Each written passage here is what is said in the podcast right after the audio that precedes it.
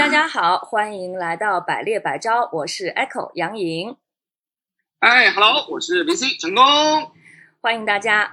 那我们这一期的主题啊，是要讲关于如何招聘猎头顾问的。那非常开心，我们又请到了三家杰出企业的企业代表。那请三位伙伴先介绍一下自己吧。好的，哎，大家好，呃，我叫 Jeremy，来自 Falcon Talent。法尔康目前的话呢是担任法尔康 IT 和互联网团队的总监，主要会看深圳和上海这两地 IT 的招聘。呃，大概介绍一下我自己的背景啊，我自己从业经验差不多十一年的时间，然后啊先后服务于三家猎头公司啊，前两家是外资，是呃 Robotics 和 Hudson 两家分别做了三年的时间，然后在 Falcon 的话是。呃，第五年了。那目前的话，呃，其实，在在过去的这个十一年当中啊，我我自己的话，更多还是专注在那个金融科技这块的招聘。嗯。那其实，在做猎头之前呢，呃，我是在花旗软件一家软件公司里面做软件开发，自己也是呃 software engineer 的背景。那之后也是机缘巧合，待了六年之后，就就开始了自己的猎头生涯。所以说，今天也是想跟大家啊分享一些。当时可能入行的一些体验，包括现在在一些招一些啊新的小伙伴的一些啊经历吧啊。好，谢谢谢谢，欢迎 Jeremy。好，欢迎来自法尔康的我们 Jeremy，好，也是一个 IT 男转行加入我们猎头行业的这样的一个这个半路出家的猎头人，很棒啊。好的，大家好，我的名字叫 Lisa，中文名字叫宋小丽，我来自于瑞兹达咨询。呃，我是一个从猎经验有十一年的一个老猎头，但是现在呢，我在瑞兹达总部做的是人力运营方向的工作，呃，同时也是青岛这边的业务合伙人。那我们公司的话，目前有一百五十多位专业顾问，有八个分公司，主要集中在互联网、金融和地产的三个方向。今天非常高兴认识大家，也很希望说能够听到其他嘉宾的一些精彩分享，让我也能多一些学习。谢谢大家。哇，谢谢，欢迎瑞兹达的 Lisa，欢迎，大家好，我是伊丽，我中文名字叫公益，我也是来自于青岛，我是青岛原子咨询，呃，这是一家专注于工业及智能制造领域的人才管理专家。那我的个人标签来讲，我是有着十几年的甲方 HR 的工作经验，在两年前来到原子咨询，现在在原子咨询做呃。人力资源方面的工作，以及一些职能岗位类的招聘。哇，谢谢！今天来到这里呢，嗯，今天来到这里也是非常希望能和几位嘉宾一起去交流和分享关于猎头顾问的招聘，也很想向大家去请教和学习。谢谢，谢谢，欢迎欢迎李玲。好，欢迎欢迎。嗯。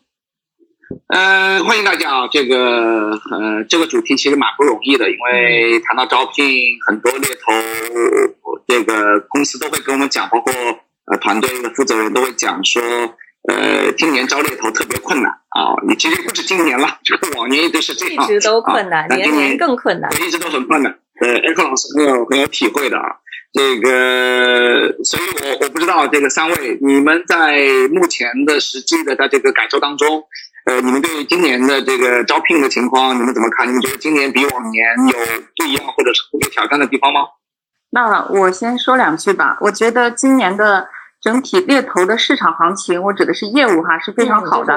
因为去年有疫情。嗯，对，我是 Lisa。那因为今年的市场行情是非常好的，整体的业务市场发展的话是上扬的一个趋势。对比去年的话，我觉得大部分同行。大家的一个业务销售额呀，包括说各个方面都上了一个台阶，所以今年的招聘的市场来说是非常活跃的，人才大战也是非常激烈的。呃，同时我也看到了，其实 各位同行呃都在不断的去增加人手，我觉得今年市场还是非常不错，这是我的看法。嗯，很热，然后大家都在。你指的你指的不错是指对甲方不错，还是对乙方不错？就是就是就是。招人的很容易招到，还是跳槽的很容易跳到，或者是想加入我们猎头行业的人特别多。很，嗯，其实想不想加入我们，在于说我们有没有做足够的吸引，还有就是我们的渠道的来源呀，以及我们的 HR，包括说所有的，呃，就是我我认为招聘它应该是一个一把手工程。也就是说，各个公司的战略发展上，他有没有想要去增加人手。就整体来讲，如果我们想做的话，总有办法是可以做好的。嗯，一把手工程，你们你是在你在你在 Q 那个 Charles？老板 好，招聘的是老板的事实。呃，大家好，我是那个 Falcon 的 Jeremy。那确实像 Lisa 讲的，今年市场特别好。像我们团队，包括实际上很多团队，可能半年就相当于做了去年一年的这样的一个业绩。对。那所以相应的话，我们的招聘也会更 aggressive 一些。呃，所以在这个时候，其实人选或者说呃，猎头猎头小白，可能他们的呃机会可能会更多，会更多一些。同时的话，如果我们面我们面临的竞争其实也会更大。所以说，突出自己团队和公司的优势这一点就特别的重要。嗯哼，这是我大概的看嗯，对吧？你这样说，这个收音机前、电视机前很多小伙伴听了压力很大呀，说：“哎呀，都是一半年做了一年了，我们还没做到啊，怎么办？” 今年 搞得百分之百跟跟玩似的。对对对，都是增长跟玩似的哈。嗯啊，但大家小伙伴不要担心啊，这个大家这个情况不一样哈。这个你只要比自己觉得自己满意就好了，这个也不用跟这种什么增长百分之多少的。眨眼百分之可能跟我们对，可能和我们所处的赛道也会有关系。是的，那个因为对对，因为整个 IT 互联网其实在这几年发展特别快。那我们所处的赛道是金融科技，这几年那个很多的金融企业都加大在这块的投入。嗯，所以说这块的需求基本是一个暴增的阶段。对对对，所以这个是一个隐性的凡尔赛的招招聘招聘吸引力这个宣传的。就是方向动不动就要自己也要烦一下，是吧？对。确实，对客户这边，对客户啊，包括在不同的领域的需求很强大，对，所以真的考验到这边的行业打打广告啊，意思就是说这个金这个互联网这个高科技行业很好啊，大家可以可以多关注一下。考验到人手够不够的问题了，嗯。啊，谢谢 VC 成功的把我点错啊。好 了好了，一定 这边呢？大家大家好，我我是以令。嗯，我刚才听到两位小两位小伙伴的这个讲述来讲的话，我的我的感受也是相同的。首先，业务层面来讲的话呢，我们公司也确确实是在呃，就是相比较呃去年来讲的话呢，整个的业务也是有所发展。所以在人手的需求上来讲的话呢，现今年的这个招聘量也在增加。呃，对于我们 HR 团队的招聘压力也在增大。呃，其实呃。我我不知道在往之前的数十年之前会怎么样子，就是数数年之前猎头顾问的招聘是怎么样？因为当时我还没有来到这个行业。呃，相比较甲方的一些职位的招聘，其实呃，我确实直观的感受来讲的话，猎头顾问的招聘，呃，真的是。本身也是一个猎头的 猎头的这种职位难度，没错。呃，相对来讲的话，这种顾问的招聘的来讲，其实呃，我个人感觉这种呃压力和难度还是挺大的。嗯。呃。但是今年来讲的话，也可能是呃，在这个，因为我进入这个行业，包括我们团队的这个这个组建的过程中，呃，也还会有一些呃，整体来讲的话呢，会有一些在招聘能力啊这一方面的提升。所以这个点来讲，我们也在尽力克服这些呃招聘的难度，还是有所进步的。在我来看，呃，回答刚才 B C 老师的这个这个点，我觉得难度是有的，但是我们也还在进步。嗯。我我其实我其实很想呃跟几位取取经啊，我相信这个呃收音机前的小伙伴可能也有这个角度，就是呃可能你们因为呃行业也是行业发展的，就是行业明星，所以可能招聘对你们来说有挑战啊，但是相对来说可能这个结果各方面可能还是不错的，但实际上很多小伙伴其实是很头疼，我觉得说猎头招人真的是很难啊，就是就是看不到人，或者是有人来了就就不愿意就不愿意来。是吧？然后呃，就有很多的挑剔啊，就是也也可能这个呃，就是就是特别艰难。所以我想请你们来也也也也谈谈你们的观点，是说呃，因为你们在不同的行业待过，所以猎头行业招人真的是比其他行业更难吗？或者说那个行业招人，你们觉得有什么一些特点？能不能根据你们的经验来分享一下？我想很多小伙伴可能会真的很需要的。好的，大家好，我是瑞思达的 Lisa。那我来分享一下，就是我们这边招聘的一些，呃，可以说一些行动措施，或者说一些自己的一些心得吧。首先，我觉得招聘其实招聘猎头没有那么难，那这个对，接下来给大家哎，跟大家讲一下哈，没有那么难，是跟谁比较？是跟什么比？呃，跟其他行业对比，跟其他行业对比。对，首先第一哈，就是猎头行业呢，它没有专门的这个学校的专业，所以呢，如果我们仅仅是像别的行业一样，你像营销啊、人力资源，它有每年大量的这种应届生的涌入，如果说我们不去吸收新人。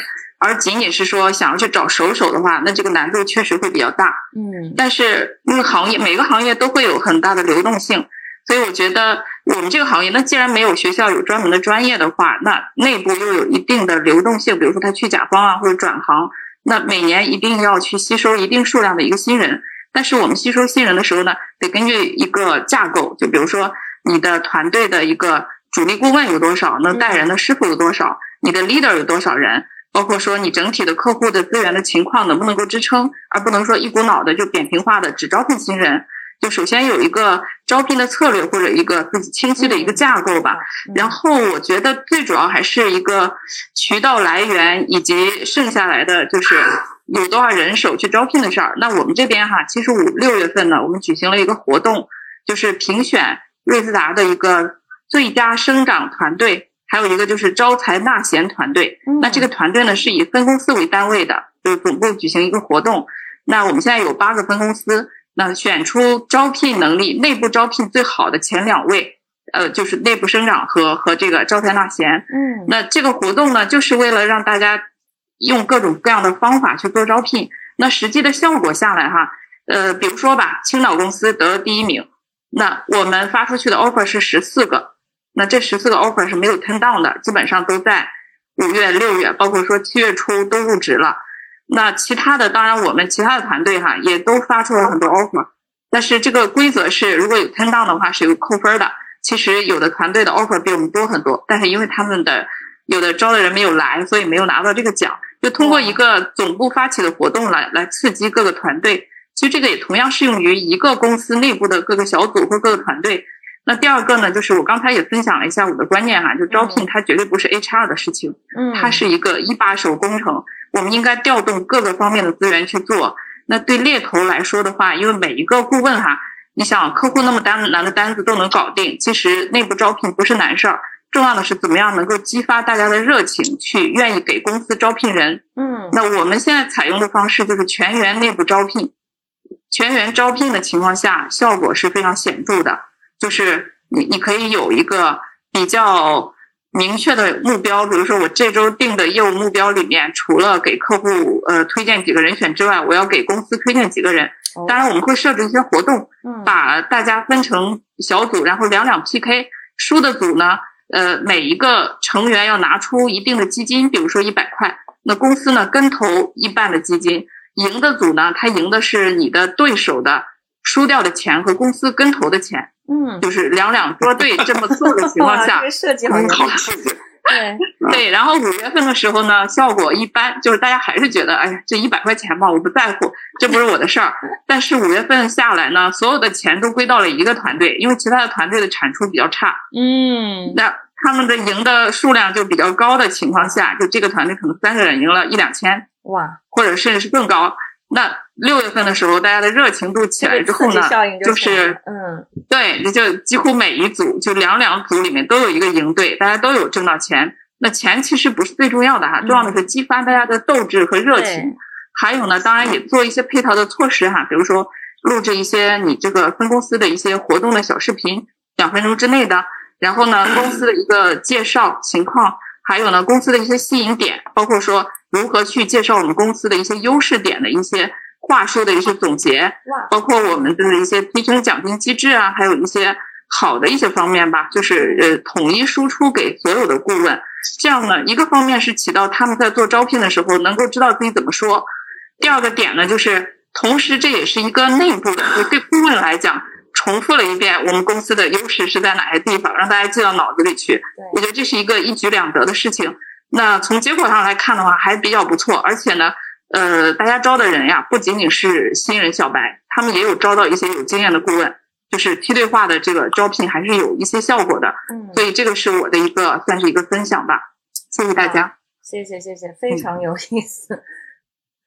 嗯，很实操的一个案例，而且听上去结果各方面也都不错。在选用预留方面啊，这个这个在选上面这个下足了功夫哈。对对对，而且确实是把这个全员的这个斗志哈，为公司添添砖加瓦的这个斗志给煽乎起来了，特别好。嗯嗯嗯。哎，崔老师，我说。抱歉，我再补充一句哈，就是我们的内部的推荐奖金是很丰厚的，从一千到两万不等。哇，哦，这确实是哇，这个金额应该听下来是属于行业真的是蛮高的。嗯，就没有经验的新人是一千。嗯。OK，呃，我是那个 Falcon 的 Jeremy，然后的话，呃，我分享一下我自己的想法。其实我们猎头行行业找人，其实你说难它也不难，因为。确实，可能像 Lisa 刚刚讲的，我们入行的门槛没有那么高，他对学历要求没有那么高。甚至于说，其实我甚至于就说，在整个团队开始的时候啊，我们不管是什么学历的小伙伴，我们都会招进来。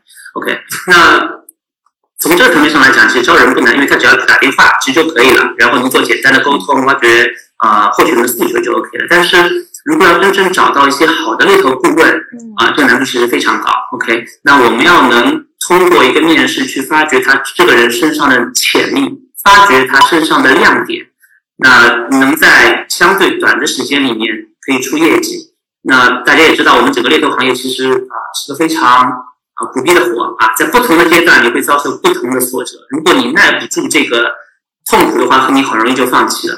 所以说，一个好的顾问，我们希望他可以把他招进来之后，可以坚持走走得更远，走得更久。那这需要考量到这个人综合的一个能力，当然还有跟团队文化的一个契合。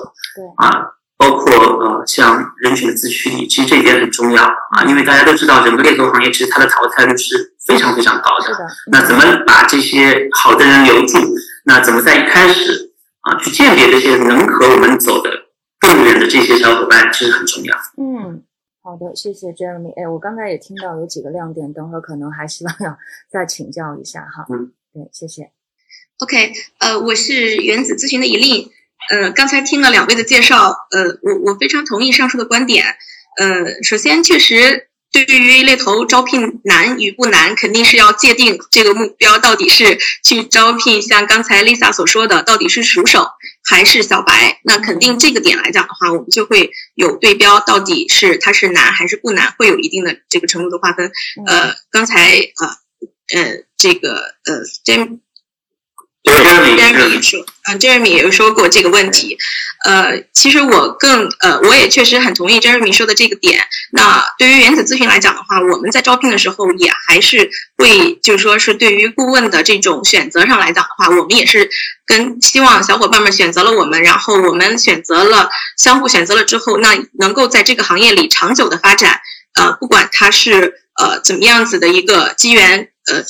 机缘进入加入到了猎头这个行业，那我们在这个领域里面一起能够就是说，呃，就是他能够有所成长、有所收获，公司也能够一起呃发展下去。这个点来讲的话呢，我们是投入的这个这个方面的研究会比较多一些，所以我们会做了很多的在呃最初的时候会做一些这种呃顾问的一些能力素质模型的一些呃就是研究，然后包括我们在选择的时候，我们要在。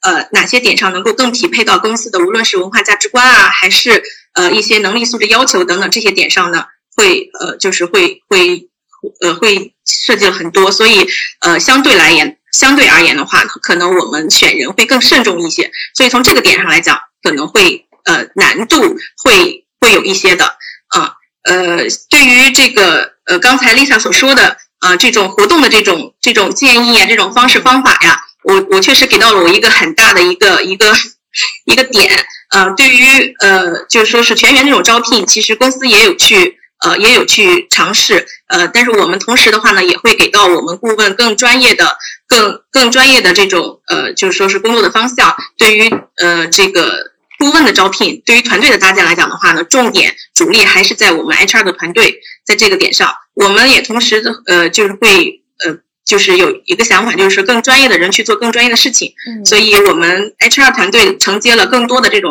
呃顾问的招聘的压力这个这个方面。呃，那但是同时我们也可以很好的去吸引呃就是呃吸收一些这个 Lisa 这边的一些建议。我觉得这种方式方法可以更活跃，让大家无论是在这个对于公司的呃。文化呀，然后价值观啊，然后各个方面有一个更深的了解的同时，也可以更好的去传递一些内部内部的吸引力，吸引到更多的小伙伴同频的小伙伴加入到公司。我觉得这个方式我我有学到，我觉得回去之后可以好好的研究一下。哇，真棒，真棒，谢谢大家。哎，我刚才就这个问题，其实我也听到一些点是蛮触动到我的啊。呃，因为平常也也跟很多讲公司，我们在这个不管是做训练也好，干嘛也好。做大量的交流嘛，其实有几个问题都一直是啊，就是不同的企业内部在 argue 的一个点。比如说，第一啊，就是到底应该招这个 fresh 白纸小伙伴儿，还是说我要缩短这个培养的过程，招熟手？哎，这是一个大家会很容易争论的点。前面 Lisa 其实也提到了一个。point 其实虽然是一划而过的，但我觉得那个点还蛮重要的，就是会提到说，首先就要定的是基于自己的定位来去锁定这个咱们的招聘策略，到底是 招这个白纸小伙伴，还是说招熟手？